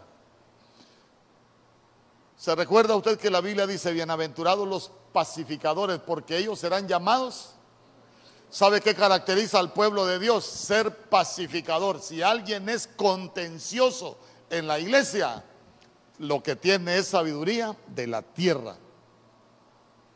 Si alguien a la iglesia viene a pelear, lo que tiene es sabiduría de la tierra. Por eso venimos a despojarnos de esa sabiduría. Hermano, ¿sabe dónde envía la bendición Dios? Donde hay unidad. ¿Se recuerda qué salmo dice eso? Mirad cuán bueno y cuán delicioso es habitar los hermanos juntos. Ah, lee el verso 4. Ahí es donde envía Dios su bendición. Ah, hermano. Mire, si nosotros queremos que se abran los tesoros de los cielos, aún en nuestras casas, busquemos la unidad pensamientos unidos, lo que vamos a hacer unidos, hermano, que vivamos en aquella comunión, hermano, porque es que mire, la Biblia dice cosas tremendas que cuando ni el marido y la mujer están en paz, que no están en comunión, dice que las oraciones son estorbadas, hasta eso tenemos que aprender. Pero mire usted, es pacífica, pero también es amable. Sabiduría, mire, la sabiduría de lo alto es amable. ¿Qué es ser amable? ¿Sabe que ser amable es comportarse con educación, con afecto hacia los demás? Hermano, cuando la gente es irrespetuosa con los demás, ay hermano, que, que la gente le dice lo que le da la gana y cree que se lo pueden decir. La gente lo que tiene es sabiduría de la tierra y se creen muy sabios, ¿sabes? Y la gente dice, la, pero no, no es así, no es así. Después dice que la sabiduría de lo alto es condescendiente. Ser condescendiente es ser benigno, no hacer las cosas para dañar, sino para edificar. Pero la sabiduría de lo alto dice que es llena de misericordia. ¿Qué es estar lleno de misericordia? Lleno de misericordia es sentir compasión sentir compasión por los sufrimientos de otro.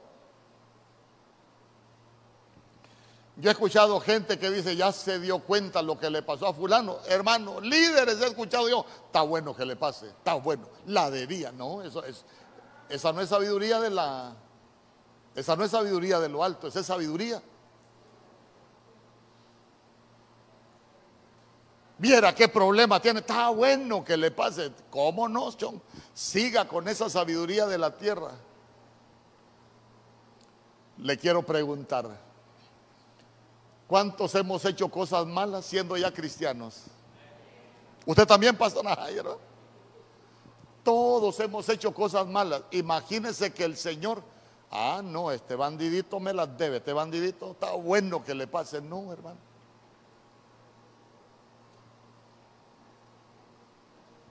hay que tener misericordia. ¿Sabe qué? Sentir el dolor ajeno. Porque cuando uno siente el dolor ajeno, ¿sabe a qué lo lleva eso? A querer ayudar a los demás. Pero también dice que es de buenos frutos. Oiga bien, la sabiduría de lo alto es de buenos frutos. Ese sí lo tiene, Santiago 3:17. ¿ah? Para que me lo pongan ahí. Sé que son pasajes que todos hemos visto. Ahí está, mire. Ahí le dije, es primeramente pura, después pacífica, amable, condescendiente, llena de misericordia, de buenos frutos. Entonces, mire, aquí, aquí sencillo. ¿Cómo son tus frutos? ¿Buenos o malos? Si los frutos son malos que nosotros estamos dando, ¿qué sabiduría tenemos? Tierra. Pero si nuestros frutos son buenos, ¿con qué sabiduría nos estamos guiando nosotros? Ya nos abrieron el tesoro del cielo. Entonces solo en eso piense. Eh, yo tengo sabiduría de la tierra. Para eso aprende uno. Quiere decir que no te han abierto el tesoro del cielo y hay que buscarlo. Pero después dice que es, después de buenos frutos, es sin vacilación. Ya conmigo, sin vacilación. Sin vacilación es que uno deja de ser oscilante. Sin vacilación es que nosotros vamos recuperando una firmeza en Dios para hacer las cosas. ¿Sabe quién es vacilante? El que no es firme. ¿Y sabe qué es lo más tremendo? El Señor se enoja con la gente que no es firme.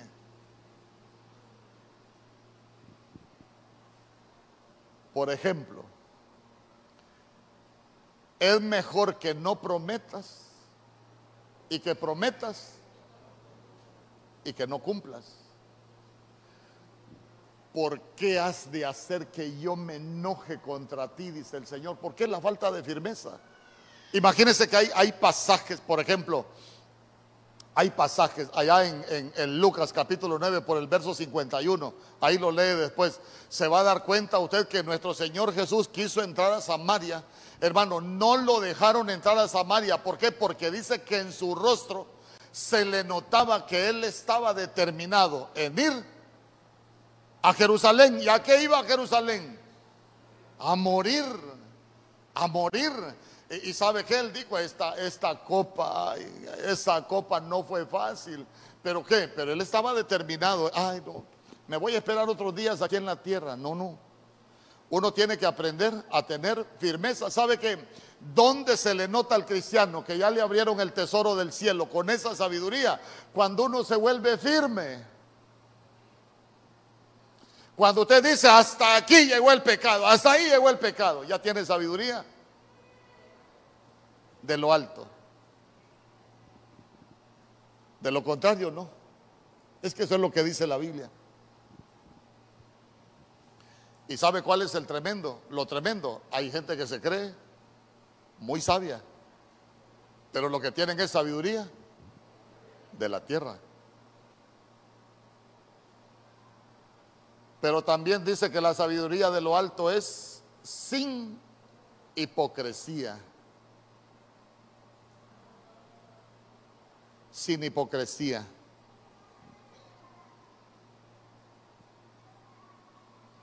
La sabiduría no es de apariencia. La sabiduría del hombre se mide por su comportamiento. No es por lo que uno dice o por lo, que uno aparenta, es por lo que uno hace. Que demostramos qué sabiduría tenemos. Entonces ya se dio cuenta que, que la sabiduría también es un tesoro.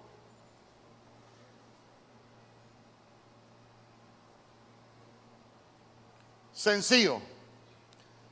¿Con qué sabiduría quiso Moisés cumplir su comisión al principio?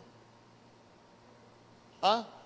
Con la sabiduría de la tierra, hermano. Moisés creyó que la solución era matar los egipcios y esconderlos en la arena, esconder en la arena. Mire, usted, en la Biblia va va a, escuchar o va a leer que muchas cosas se escondieron.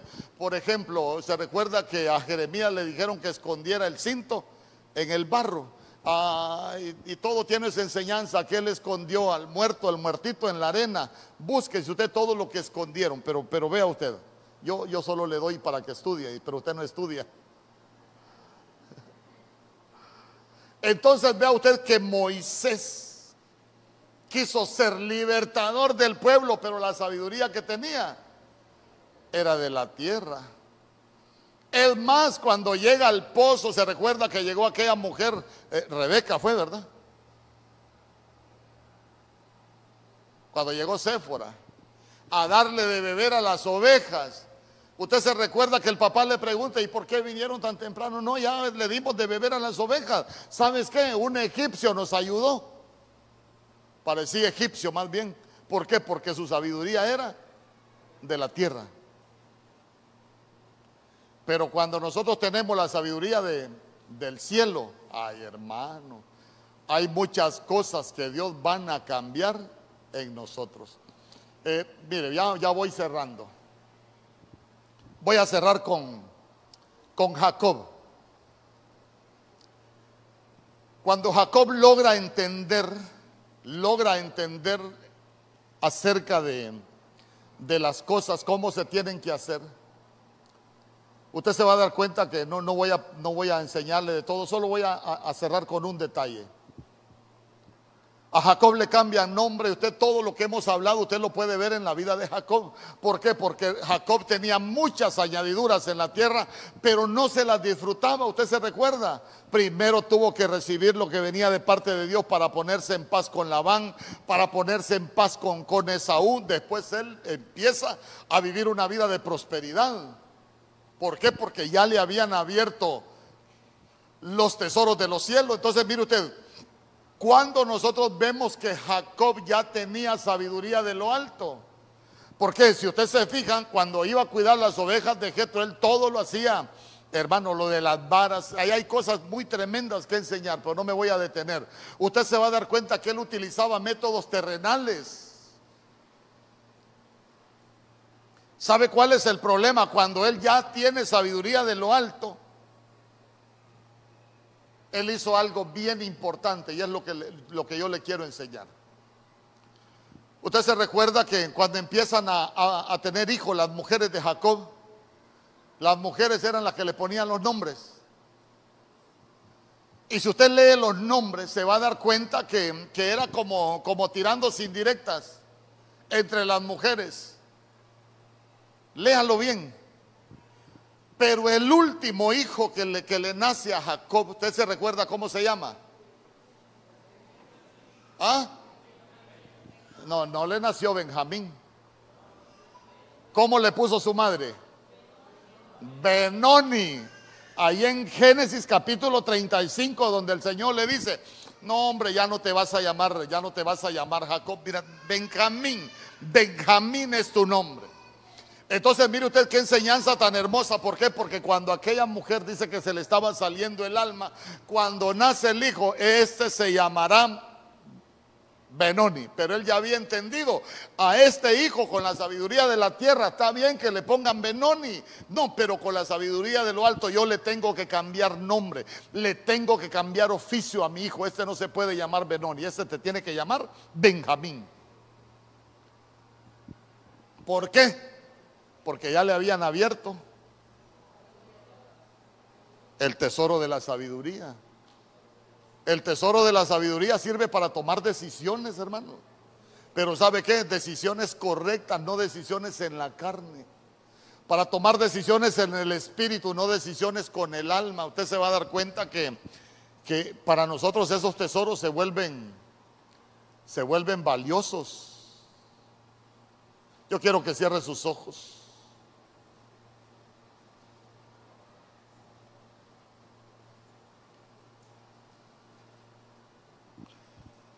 Porque muchas veces hemos pensado que hablar de tesoros es hablar de cosas materiales.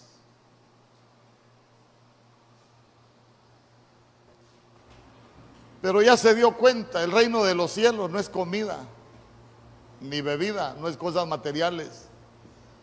Son cosas espirituales que nos van a llevar a alcanzar lo que Dios tiene para nosotros.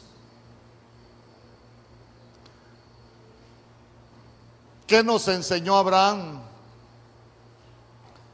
Abraham nos enseñó a, ver cómo las cosas invisibles del reino se pueden materializar en nuestras vidas cuando lo vemos con los ojos de la fe. Cuando aprendemos a creer, porque la Biblia dice que Abraham le creyó a Dios y le fue contado por justicia.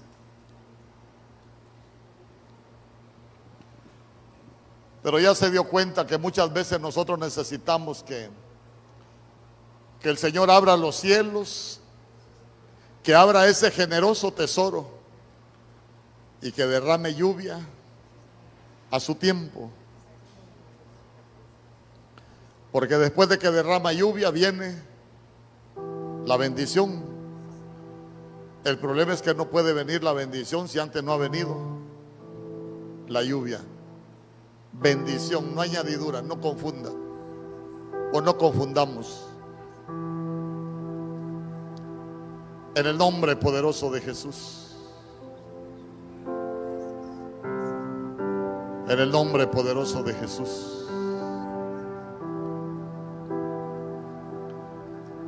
Me llamaba mucho la atención que el Señor decía, hay muchos corazones endurecidos. Cuando el corazón se endurece somos insensibles a la presencia del Señor. Somos insensibles a la voz del Espíritu. Siempre terminamos haciendo lo que nosotros queremos. Es dureza. ¿Sabe cuando hay dureza? Cuando uno no se deja guiar por el Espíritu, siempre nos guiamos por la carne y terminamos haciendo lo que la carne quiere, no lo que el Señor quiere. Hay dureza. Y necesitamos pedirle al Señor, abre tu generoso tesoro y derrama lluvia sobre mi vida. Porque cuando viene la lluvia nos ablanda, nos prepara para recibir la semilla. La semilla de la palabra y sabe que la palabra semilla, si usted lo busca en el original, lo que significa es esperma, de espermatozoides. Entonces, no puede germinar esa, esa semilla si no hay lluvia. Y si no germina la semilla, la tierra se sigue secando, la planta no crece, no hay frutos, no hay desarrollo.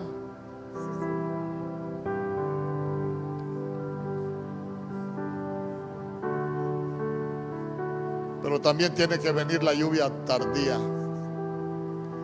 La lluvia que hace madurar los frutos. En el nombre poderoso de Jesús. En el nombre poderoso de Jesús. Necesitamos que el Señor abra su tesoro y que nos dé esa fuente de agua viva.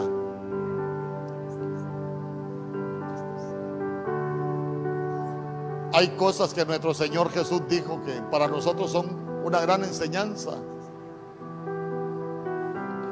Porque Él dijo, el que quiere ser digno de mí, tome su cruz y sígame. Todos creemos en Jesús, sí, hasta los demonios, dice la Biblia, que creen. Pero nosotros necesitamos creer de manera diferente, que sea esa fuente de agua viva. Cuando se vuelve una fuente de agua viva es la que, la que nos sustenta todos los días de nuestra vida. Se recuerda que él mismo le dijo a la samaritana, vas a volver a tener sed porque estás tomando del agua que vos querés. Pero necesitas tomar de la fuente de agua viva. Soy yo, yo soy esa fuente de agua. Aferrarnos a sus promesas, aferrarnos a su palabra aferrarnos a todo lo que Él hizo por nosotros. Porque puede ser una fuente de agua, pero, pero no necesariamente una fuente de agua viva. Puede ser una fuente de agua hasta contaminada, agua sucia.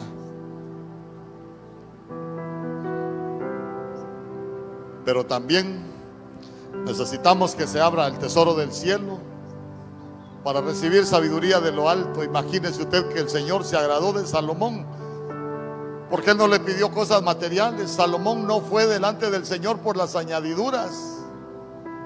Salomón lo que fue buscando fue sabiduría. Después vino lo demás.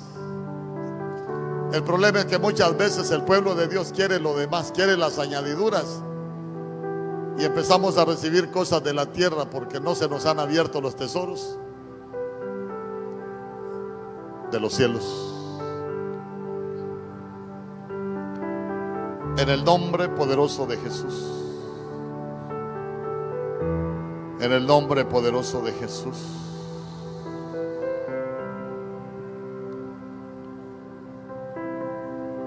Pero yo quiero dejar en su corazón una palabra que el Señor Dios ha estado dando en estos días.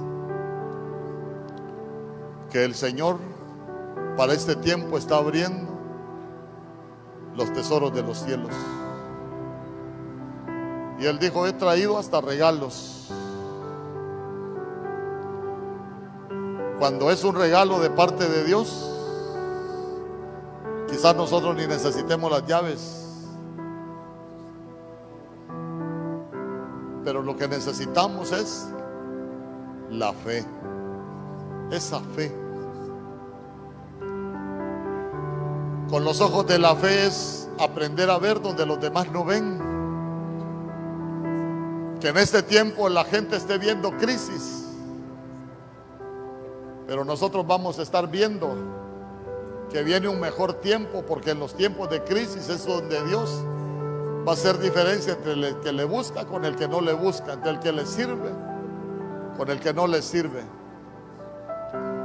Los demás están viendo escasez que viene una crisis, que viene esto, viene hermano y empiezan a decir tantas cosas.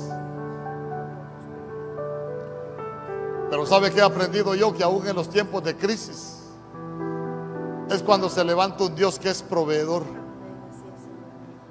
En los tiempos de crisis es cuando se levanta un Dios que tiene cuidado de, su pueblo, que abre sus tesoros.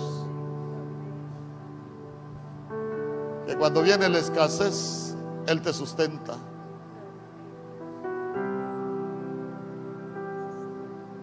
que no hay vacas en la majada, no hay frutos en la vides. Pero con todo nosotros nos regocijamos en el Señor y el Señor tiene cuidado de su pueblo.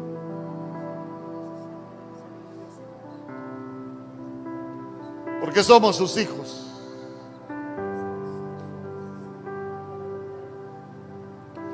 Y este es el tiempo donde el Señor va a abrir sus tesoros para bendecir a sus hijos. En el nombre poderoso de Jesús. Lo que nosotros aprendamos a ver con los ojos de la fe lo vamos a poder materializar. Lo que nosotros podamos creer lo vamos a poder vivir. En el nombre poderoso de Jesús. En el nombre poderoso de Jesús. Ahí donde está, yo no sé si quiere poner de pie y decirle, Señor, yo quiero que... Yo, quiero, yo recibo tu palabra. Y sé que tú hablas a tiempo y fuera de tiempo. Yo vi una pequeña nube Y sé que del tamaño de la mano de un hombre. tu palabra se va a cumplir. una señal de En el nombre poderoso de Jesús. En el nombre poderoso de Jesús. Nosotros necesitamos ser como niños para creer lo que Dios puede hacer. No con nuestro razonamiento. El razonamiento nos aleja de la fe y nos lleva a dudar. Y la Biblia dice que todo lo que procede de la duda más bien es pecado. Si Dios te habla, no pienses cómo Dios lo va a hacer. Solo piensa, si Dios lo dijo, Él lo va a hacer. En el nombre poderoso de Jesús.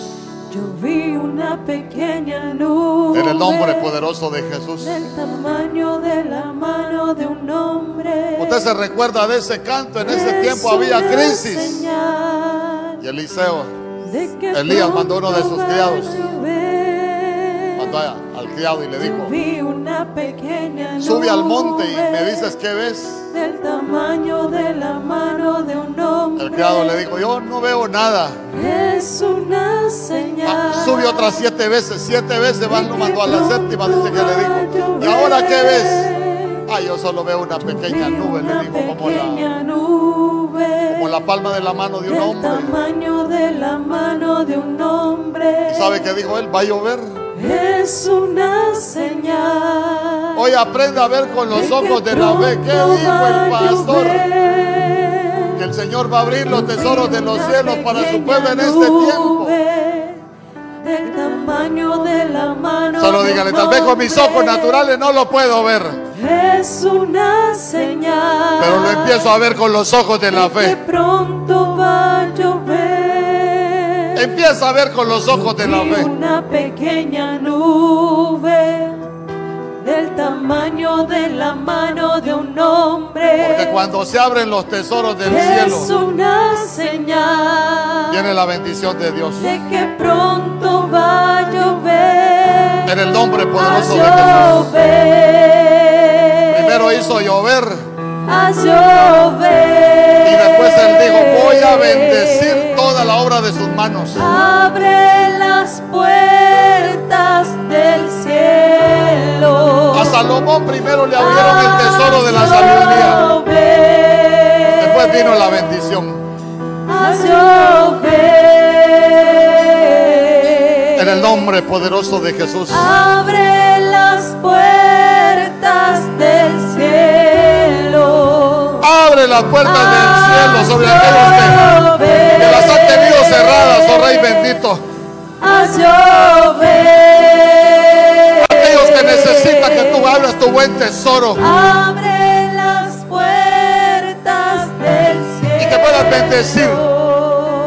a tu pueblo en el nombre poderoso de Jesús. Vi una pequeña nube. Solo dígale, Señor, yo recibo lo que tú tienes para mí. Es Yo una recibo. señal Como tu hijo, lo que tú tienes para mí. va a llover. Yo vi una pequeña nube. En el nombre poderoso de Del Jesús. tamaño de la mano de un hombre. En el nombre poderoso de Jesús. Es una señal de que pronto va a llover, a llover. Los tesoros de los cielos son para nosotros. Son para nuestros hijos, son para nuestras generaciones. Abre las puertas del cielo. En el nombre poderoso de llover. Envía tu lluvia, envía tu lluvia para que venga tu bendición. En el nombre poderoso de Jesús. Abre las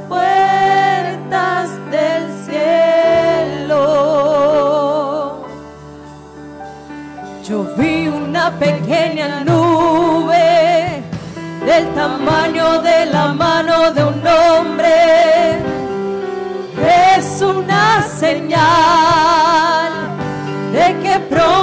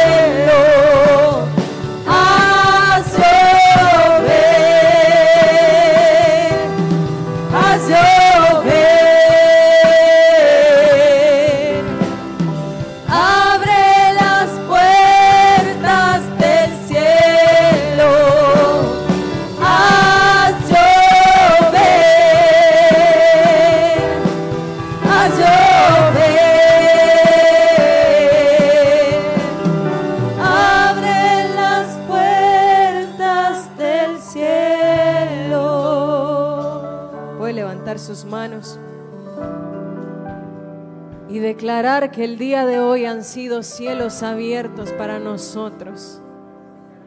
Que ese tesoro que el Señor tenía preparado para cada uno de nosotros, hoy lo recibimos y lo atesoramos en el nombre de Jesús. Que nada ni nadie nos quite la bendición que el Señor nos ha dado hoy. En el nombre poderoso de Jesús. Gracias te damos, mi Señor, por esta palabra que has dado hoy. Gracias por la bendición que hemos recibido hoy.